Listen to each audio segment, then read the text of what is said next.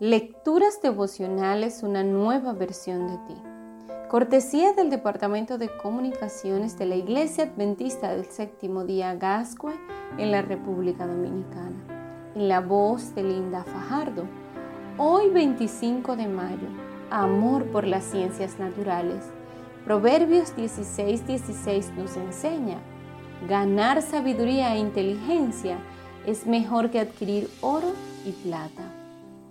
Alexander von Humboldt nació en 1769 en el castillo de Tegel cerca de Berlín en Alemania, en el seno de una aristocrática familia prusiana. Fue educado por tutores que sembraron en él la pasión por las ciencias naturales.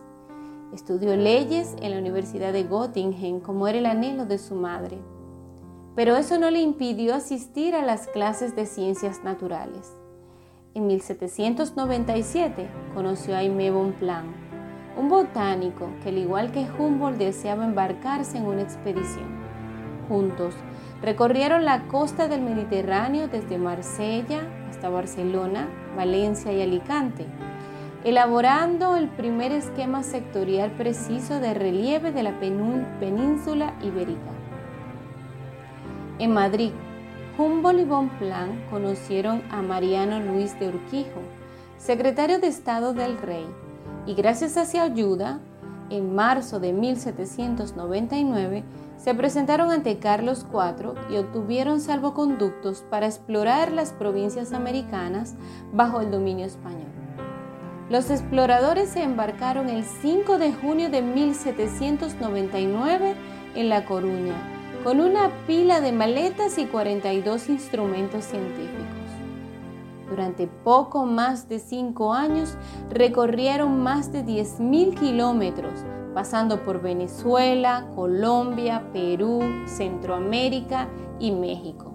Además, pasaron por Cuba y los Estados Unidos, donde fueron alojados en la Casa Blanca como invitados de honor del presidente Jefferson. Aquel viaje le permitió a Humboldt redescubrir América y ponderar las enormes riquezas naturales que poseía. La gran aventura terminó en París en 1804, donde tuvieron una entusiasta recepción. Ambos científicos habían explorado y documentado la fauna, flora, geografía, etnografía latinoamericana, en lo que hasta entonces había sido la expedición más ambiciosa de la historia. A lo largo de su vida, Humboldt se especializó en etnografía, antropología, física, zoología, ornitología, climatología, oceanografía, astronomía, geografía, mineralogía, botánica, vulcanología y humanismo. El naturalista alemán dijo sobre sus estudios, la naturaleza para mí no son solo fenómenos objetivos, sino un espejo del espíritu del hombre. Sus observaciones se publicaron en 30 volúmenes a lo largo de 30 años que representan una enorme aportación al conocimiento científico.